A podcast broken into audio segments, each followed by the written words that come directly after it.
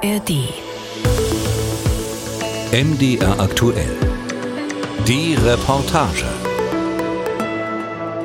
Die Debatte um Abschiebungen in Deutschland, sie hat in den letzten Monaten parteiübergreifend Fahrt aufgenommen. Aus meiner Sicht ist es wichtig, dass die Menschen, die kein Bleiberecht haben in Deutschland, auch dann konsequent abgeschoben und zurückgeführt werden können.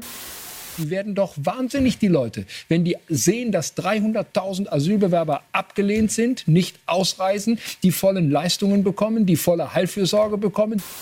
Und was wir brauchen, ist doch eine Abschiebeinitiative. Auch Olaf Scholz hat das Thema zur Chefsache erklärt. Im Herbst ließ der Kanzler sich auf der Titelseite des Spiegel ablichten mit dem Zitat Wir müssen endlich im großen Stil abschieben. Hinter der politischen Debatte stehen persönliche Schicksale. Rund 240.000 Ausreisepflichtige leben in Deutschland. Mehr als 16.000 Menschen wurden im vergangenen Jahr abgeschoben. Das sind Zahlen. Ein Gesicht bekommen sie selten. Für viele Betroffene bedeutet die Abschiebung, dass sich von einem Tag auf den anderen alles verändert. Im sächsischen Meißen geschieht das der damals 13-jährigen Aishat am 26. Mai 2021, ein Mittwoch. 5 Uhr morgens sind die ja dann in unsere Wohnung gekommen. Wir, waren, wir haben ja alle geschlafen. Und ich war eigentlich die Erste, die halt aufgewacht ist. Aishat weckt ihre Eltern und geht mit ihnen zur Tür. Und dann standen da halt ganz viele Polizisten, die meinten, wir werden abgeschoben. Dann sind alle Polizisten dann in die Wohnung reingekommen und ja, haben uns dann aufgefordert, alle Sachen halt einzupacken, die wir halt mitnehmen wollen. Aishat erzählt, dass sie und ihre Geschwister von den Eltern getrennt und ins Kinderzimmer gebracht werden. Draußen sei es laut und hektisch geworden. Ein Spiegel im Bad geht zu Bruch. Aishats Vater verletzt sich an den Scherben. Die Erinnerung an die Nacht der Abschiebung, sie ist für Aishat und ihre Geschwister bis heute traumatisch. Also meine Mutter hat dann auch laut geweint und halt auch geschrien. Das habe ich natürlich auch gehört. Da wollte ich aus dem Zimmer raus und die haben mich nicht durchgelassen. Ich war sehr, sehr nervös. Also, also keine Ahnung, was mit mir los war. Meine Beine haben die ganze Zeit gezittert und die taten irgendwie ähm, weh. Und das hat man, haben die Polizisten eigentlich auch gesehen. Da meinte ich, ob ich auch zum Arzt gehen könnte. Und die Polizisten meinten, du kannst zwar gehen, aber ähm, die Abschiebung kann, werdet ihr eh nicht verhindern können. Also die dachten, wir würden versuchen, die Abschiebung zu verhindern. Wie sollte ich bitte eine Abschiebung verhindern? Ich war ein 13-jähriges Kind. Nur 25 Minuten hätten sie Zeit gehabt, um ihre Sachen zu packen, sagt Aishat. Die Behörden sprechen von einer Stunde. Der Vater ist aufgrund seiner Verletzungen nicht transportfähig. Er wird in ein Krankenhaus gebracht, die Familie in diesem Moment getrennt. Polizisten bringen Aishat, ihre Mutter und die vier Geschwister, das jüngste damals zwei Jahre alt, zum Flughafen Leipzig-Halle. Ein paar Stunden später landet die Familie in Tiflis, der Hauptstadt Georgiens. Ohne Handy, ohne Geld. Dann saßen wir am Flughafen da verzweifelt. Meine Mutter vor allem, sie hat sehr, sehr viel geweint. Sie hat sich viele Sorgen gemacht. Wir wussten nicht, wie es unserem Vater geht. Keiner in Georgien wusste, dass wir abgeschoben wurden und Flug, am Flughafen saßen. Meine jüngeren Geschwister waren ja auch ganz klein. Und die haben auch viel geweint. Natürlich, kleine Kinder weinen ja auch. Nach langem Warten erklärt sich ein Taxifahrer bereit, die Familie zu fahren und sich erst am Zielort bezahlen zu lassen. Der liegt mehrere Autostunden entfernt von der Hauptstadt, im Pankisi-Tal im Nordosten des Landes. Dort kommen sie zunächst im Haus der Großeltern unter. Erst zwei Wochen später kommt Aishats Vater nach. Seitdem liebt die Familie in Georgien, in der Region, in der sie bereits wohnten, bevor sie nach Deutschland kam. Zu Hause ist auch dieser Ort nicht. Die Familie stammt ursprünglich aus Tschetschenien. Von dort flohen der Vater und die Mutter in den 90er Jahren vor dem Krieg ins benachbarte Georgien. 2014 kamen sie dann nach Deutschland und landeten im sächsischen Meißen, knapp 30.000 Einwohner, berühmt für den Dom, die Albrechtsburg und natürlich das Porzellan. Papa, Mama, Aishat und zwei jüngere Geschwister. Zwei weitere wurden dann in Deutschland geboren. Die Familie lebt sich ein und vor allem die Kinder lernen schnell Deutsch. Ja, wir hatten eigentlich alle eine gute Zeit. Mehr als sechs Jahre lang lebt die Familie in Meißen. Bis zur Abschiebung im Mai 2021. Anfang dieses Jahres, fast drei Jahre nach der Abschiebung, ist Aishat wieder in Deutschland. Nur kurz, nur zu Besuch. Aber die Freude darüber kann man ihr ansehen. Eine Spendensammlung hat's möglich gemacht. Aishat sitzt auf einem tiefen, hellen Sofa in einer Ferienwohnung in einem Dorf bei Meißen. Neben ihr ihre Mutter Marina und ihre Schwester Marka. Aishat ist inzwischen 16 Jahre alt. Sie trägt einen beigen Kapuzenpullover, eine Brille mit dünnem Metallrahmen und einen schwarzen Hijab, ein Kopftuch, das die Haare bedeckt. Ihr Gesicht ist frei. Wir haben eigentlich, wenn wir nicht in der Schule waren oder so, ähm, viel auch mit der Oma unternommen. Ähm, waren im Kino, im Theater oder halt haben Ausflüge gemacht. Wir haben auch eigentlich viel mit unseren Freunden unternommen. Hm, steht's ja. Oh, steht's ja. Aishats Mutter spricht nicht so gut Deutsch wie ihre Tochter. Wie schon früher in Deutschland gibt Aishat jetzt wieder die Übersetzerin. Also sie versteht ja nicht alles, was ich so rede. Und da meinte sie, ihr habt ja auch ähm, mit der Oma halt was unternommen. Und so. Die Oma, von der Aishat da spricht, heißt Brigitte Hofmann. Manchmal sagt Aishat auch deutsche Oma, denn Brigitte Hofmann ist nicht mit Aishat verwandt. Sie hat in Meißen im selben Haus gewohnt. Also ähm, für uns ist sie eigentlich auch ähm, ein Familienmitglied. Aishat und ihre Familie haben während ihres Besuchs über den Jahreswechsel viel Zeit mit der deutschen Oma verbracht. Auch heute holt Brigitte Hofmann die drei ab, um nach Meißen zu fahren. Es ist der letzte Tag, bevor es morgen vom Flughafen in Berlin zurück nach Georgien geht. Aishat hat sich in Deutschland eine neue Brille machen lassen und die sitzt noch nicht richtig. Deswegen wollen sie zum Optiker. Vorher macht Aishat aber nochmal einen Abstecher zu ihrer alten Schule. Da hinten ist der Hinterhof. Also das ist der Hinterhof und das ist der Vorderhof. Die Pestalozzi Oberschule in Meißen. Ein altes Schulgebäude, Baujahr 1895, komplett saniert, beiger Putz, drei Etagen, große Fenster. Aishat verbindet viele Erinnerungen mit diesem Ort. Sie hatte viele Freunde und ist im Unterricht gut mitgekommen, sagt sie. Vor allem bei den Sprachen. Auf dem Schulhof ist es jetzt ruhig. Ihre alten Mitschülerinnen und Mitschüler lernen drin. Aishat schaut von draußen in die Klassenräume. Vor ein paar Tagen war sie schon einmal hier, hat sich auf Einladung einer früheren Lehrerin in ihre alte Klasse gesetzt, mit ihren Freundinnen gesprochen und viele Fragen zu ihrem neuen Leben in Georgien beantwortet. Ich weiß ja, dass meine Klassenkameraden gerade Unterricht haben und am liebsten würde ich auch am Unterricht teilnehmen. Also, naja, immer wenn ich halt an solche Orte besuche, ähm, denke ich mir halt, stelle ich mir vor, wie, wie würde es sein, wenn ich noch hier leben würde. Und naja, ich stelle mir immer Sachen vor, also wenn ich dann halt an solchen Orten bin. Und irgendwie bin ich eigentlich sehr traurig innerlich, ähm, dass ich halt nicht mehr zu dieser Schule gehen kann, also auf diese Schule gehen kann. Ja. Was sind so andere Orte, wenn du es gerade gesagt hast, wo du, wo du das noch mit verbindest? Also ähm, letztens sind wir an unserer alten Wohnung vorbeigelaufen und da brannte Licht drin. Also da leben noch, also jetzt leben da andere Leute drin. Und auch der Ort, also da habe ich ja früher gelebt, war ja mein Zuhause. Und auch in der Wohnung von der Oma. Also dort, also da waren wir auch öfters. Und ja, also innerlich kann man, könnte man sagen, bin ich eigentlich total zerstört. Also auch wenn man das halt nicht so zeigt, also auch wenn ich öfters lächle und lache, ähm, ist es innerlich wirklich nicht so. Aishat schaut rüber zu ihrer deutschen Oma, die aufmerksam zugehört hat, was sie erzählt. Ist die Aufregung ein bisschen vorbei, Aishat? Aishat war Klassenbeste, erzählt Brigitte Hofmann so stolz, wie eine Oma das eben tut. Hofmann ist 73 Jahre alt und in Meißen tief verwurzelt, war mal Chefsekretärin des Oberbürgermeisters. Sie wohnte im selben Haus wie Aishats Familie und erinnert sich noch gut an die ersten Begegnungen. Sie waren ja noch klein. Aishat war in der ersten Klasse, deine Schwester war im Kindergarten noch.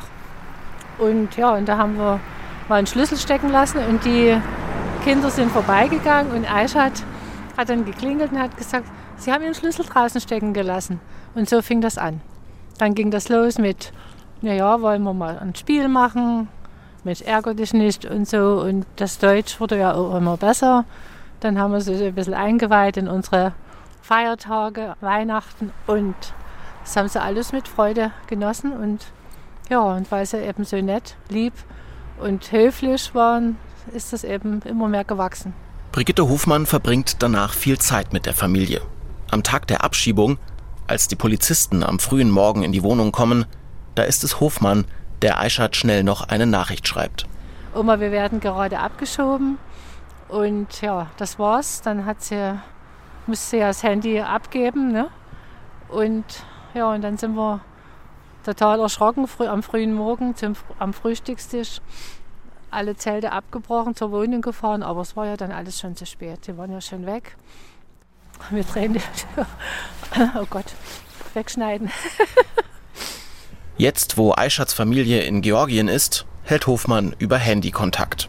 Sie setzt sich aber dafür ein, dass ihre Enkelinnen zurück nach Deutschland kommen können.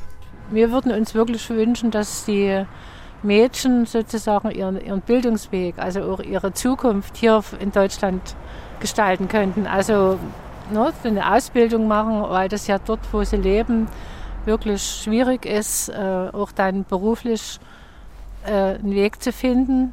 Das, ist, das sind ja die wenigsten, die das dann dort schaffen.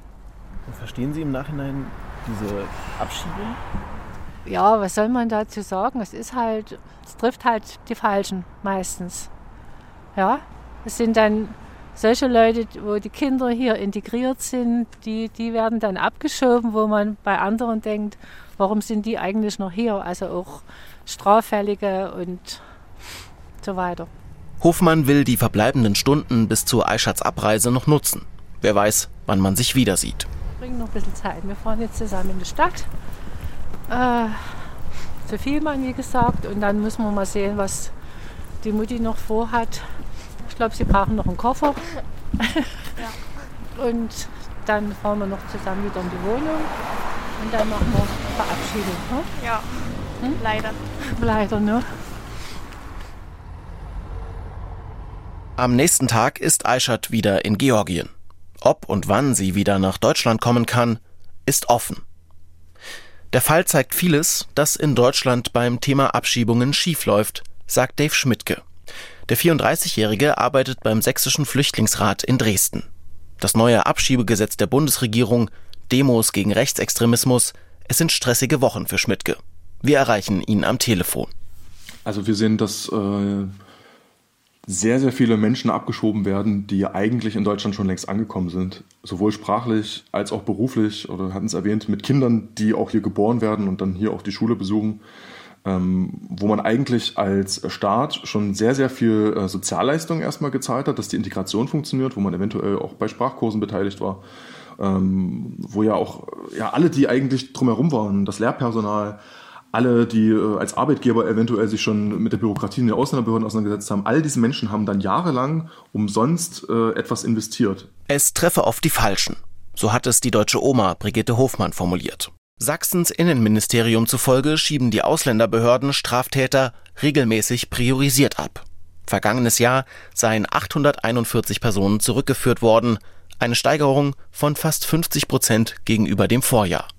Darunter seien mindestens 272 Straftäter gewesen, also etwa ein Drittel der Abgeschobenen. Dave Schmidtke vom Flüchtlingsrat bemängelt aber nicht nur, wer abgeschoben wird, sondern auch wie. Familien, wo nachts vermummte Polizisten äh, einmarschieren, äh, die tragen den Schrecken über Jahre davon und äh, sie werden äh, überrascht und gerade bei Familien ist es so, dass dann die Gefahr bei den äh, kleineren Kindern da ist, dass die das überhaupt nicht einordnen können und dementsprechend dann auch Trauma davon tragen. Immer wieder komme es bei Abschiebungen auch zu Selbstverletzungen und Suizidversuchen. Anfang 2022 hat sich Sachsens Landesregierung deshalb auf einen Rückführungsleitfaden geeinigt, der für Rechtssicherheit und humanere Bedingungen bei den Abschiebungen sorgen sollte. Laut Schmidtke mit bisher überschaubarem Erfolg. De facto sind es aber nur Empfehlungen. Und ohne eine rechtliche Grundlage ist es so, dass natürlich weder von Seiten der Behörden noch von Seiten der Polizei das dann tatsächlich umgesetzt wird. Sachsens Innenministerium weist diesen Vorwurf auf Nachfrage zurück. Die Ausländerbehörden seien wiederholt auf den Leitfaden hingewiesen worden und es gebe keine Erkenntnisse, dass dieser nicht bekannt sei oder nicht beachtet werde. Für Dave Schmidtke ist die ganze Debatte um mehr Abschiebungen eine Scheindebatte. Insgesamt sei die Zahl der Leute, die man überhaupt abschieben könne, sehr gering. Denn selbst abgelehnte Asylbewerber haben häufig eine Duldung, stehen unter europäischem Schutz oder ihre Heimatländer und Drittstaaten nehmen sie nicht zurück. Und ähm, dahingehend wird uns die Diskussion und die, die Schreie und die Rufe nach mehr Abschiebungen, die von rechts forciert werden, das wird keinerlei Lösung ähm, bei der Frage, wie können wir mit Migration und Flucht in den nächsten Jahren umgehen. Das sächsische Innenministerium ist anderer Auffassung. Dort teilt man auf Anfrage schriftlich mit, Die Abschiebungen helfen, die illegale Migration zu begrenzen. Auch sind sie erforderlich, um die begrenzten Aufnahme- und Integrationskapazitäten wirklich schutzbedürftigen Flüchtlingen aus Kriegsgebieten zur Verfügung zu stellen. Für Menschen aus Georgien wie Aishat gibt es derzeit in Deutschland jedenfalls kaum eine Bleibeperspektive. Vergangenes Jahr wurden allein aus Sachsen 251 Menschen nach Georgien abgeschoben. Georgien gilt als sicheres Herkunftsland. Bundesinnenministerin Nancy Faeser hat mit der georgischen Regierung kürzlich ein Abkommen zur Rückführung abgelehnter Asylbewerber vereinbart. So viel zur Theorie. Aber wie geht es Aishat und ihrer Familie jetzt in Georgien, im Pankisi-Tal? Ein paar Tage nach ihrer Abreise aus Deutschland sind wir verabredet zu einem Videoanruf. Hallo. Hallo. Aishat grinst in die Kamera. Also ich bin gerade zu Hause. Okay, wie, wie lebt ihr da jetzt? Also wir leben ja in einem Miethaus. Ich halt mit meiner Familie, also wir sind ja sieben Leute. Und ja, ich könnte Ihnen ja das Haus zeigen von außen. Auf dem Bildschirm ist ein kleines zweistöckiges Haus zu sehen. Grauer Putz, sehr schlicht. Also, also da sind, ist eine Küche, ein kleines Wohnzimmer und ein kleines Schlafzimmer halt drin. Also das war unser Haus und ja, also das hier ist unser Vorgarten. Das sind unsere Hühner, wir haben ein paar Hühner. Also da. Über einen unbefestigten Weg geht Aisha zur Hauptstraße. Von hier werden sie und ihre Geschwister morgens mit dem Schulbus abgeholt. Die Schule, sagt Aishat, macht für sie in Georgien den größten Unterschied aus. Die Klassenbeste aus Meißen kommt hier im Unterricht kaum mit. Wenn man die Sprache kann, dann glaube ich, kommt man in der Schule eigentlich zurecht. Egal wo man ist, wenn man die Sprache kann. Und das Problem bei mir ist, ich kann die georgische Sprache ja nicht. Und ähm, das Lehrsystem ist hier halt total schlecht. Die Familie spricht zu Hause Tschetschenisch. Georgisch spricht Aishat kaum. Schließlich hat sie fast ihre gesamte Schulzeit in Deutschland verbracht. Lieber als in die staatliche Schule geht Aishat deshalb zum Englischunterricht. Davon schwärmt sie. Schon in Deutschland war Englisch eines ihrer Lieblingsfächer. Jetzt geht sie dreimal die Woche in die Sprachschule. Ein graues Gebäude, zwei Etagen, rostige Treppengeländer. Einige Fenster sind kaputt, der Putz bröckelt von den Wänden. Ja, also von außen sieht es nicht so schön aus, aber von innen sieht es schön aus. Also. Aishat spaziert mit dem Smartphone in der Hand die Straße entlang. Eine Tankstelle ist zu sehen, am Horizont die Berge. Hinter ausgeblichenen Pepsi-Sonnenschirmen sieht man einen kleinen Supermarkt. Also am meisten vermisse ich Brötchen. Und hier gibt es zwar auch eine Bäckerei, aber halt mit, ähm, es gibt nur eine Form von Brot. Es wird Zeit. Aishat muss zurück nach Hause und legt auf. Auf ein paar Fragen antwortet sie später noch per Sprachnachricht. Wie geht es ihr nach fast drei Jahren in Georgien? Und wie verbringt sie ihre Zeit? Hier kann man nicht viel machen. Also das Einzige, was wir in unserer Freizeit tun, ist im Haushalt mitzuhelfen und halt am Englischunterricht teilnehmen. Sonst sind wir den ganzen Tag zu Hause, lesen halt Bücher und so. Hier gibt es weder Kinos, Parks oder weder Theater. Aishat erzählt, dass ihre Eltern zwar froh sind, in der Nähe der Verwandten zu wohnen, ansonsten leide die Familie aber bis heute unter den Folgen der Abschiebung. Also dem Rest meiner Familie geht es in Georgien eigentlich auch nicht gut. Vor allem meinen Eltern. Meinem Vater geht es ja gesundheitlich sehr, sehr schlecht. Also, weil er hier auch nicht zum Arzt gehen kann. Und meiner Mutter geht es ja auch nicht gut, weil sie sich die ganze Zeit Sorgen machen muss, was sie uns Kindern, also wir sind ja fünf Kinder, meine Geschwister und ich, und was sie uns halt zu essen machen könnte, weil wir halt auch nicht immer Essen haben, also weil wir halt ja nicht viel Geld haben. Manchmal haben wir auch nichts zu essen. Auch deshalb möchte Aishat zurück nach Deutschland. Dort setzen sich bereits Menschen dafür ein, darunter Frank Richter.